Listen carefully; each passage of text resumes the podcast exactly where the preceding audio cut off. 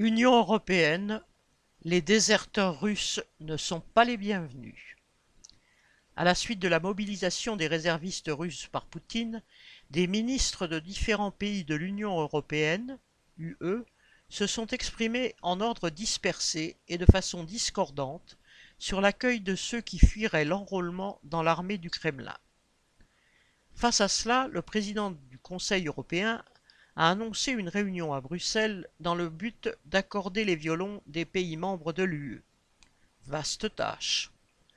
Le ministre letton des Affaires étrangères, par exemple, a prétendu, Beaucoup de Russes, en train de fuir la Russie, étaient d'accord avec le fait de tuer des Ukrainiens.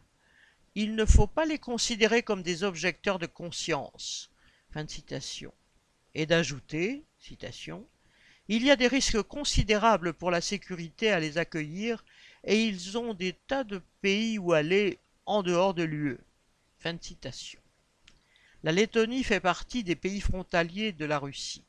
Début septembre, elle avait, comme la Pologne et les autres pays baltes, fermé sa frontière aux touristes russes.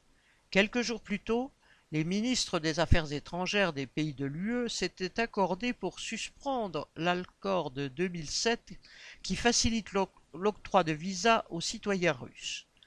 Quant aux pays frontaliers de la Russie, autorisation leur était accordée de, prendre des mesures au niveau national pour restreindre l'entrée dans l'UE. Au titre des sanctions prises contre la Russie depuis le début de la guerre. Du côté de l'Allemagne, la position semble plus conciliante vis-à-vis des Russes fuyant la guerre.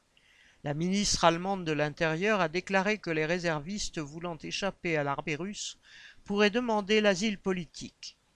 Mais, en toute hypocrisie, elle a tenu à rappeler qu'obtenir ce droit n'avait rien d'automatique.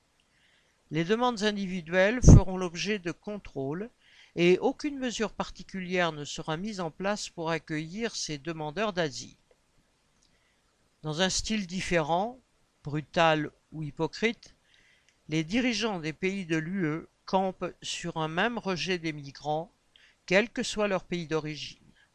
Et quand bien même ils affichent une bruyante sympathie pour ceux qui refusent les décisions de Poutine, leur politique aboutit à ranger la population russe derrière le maître du Kremlin et à les rendre collectivement responsables de cette guerre.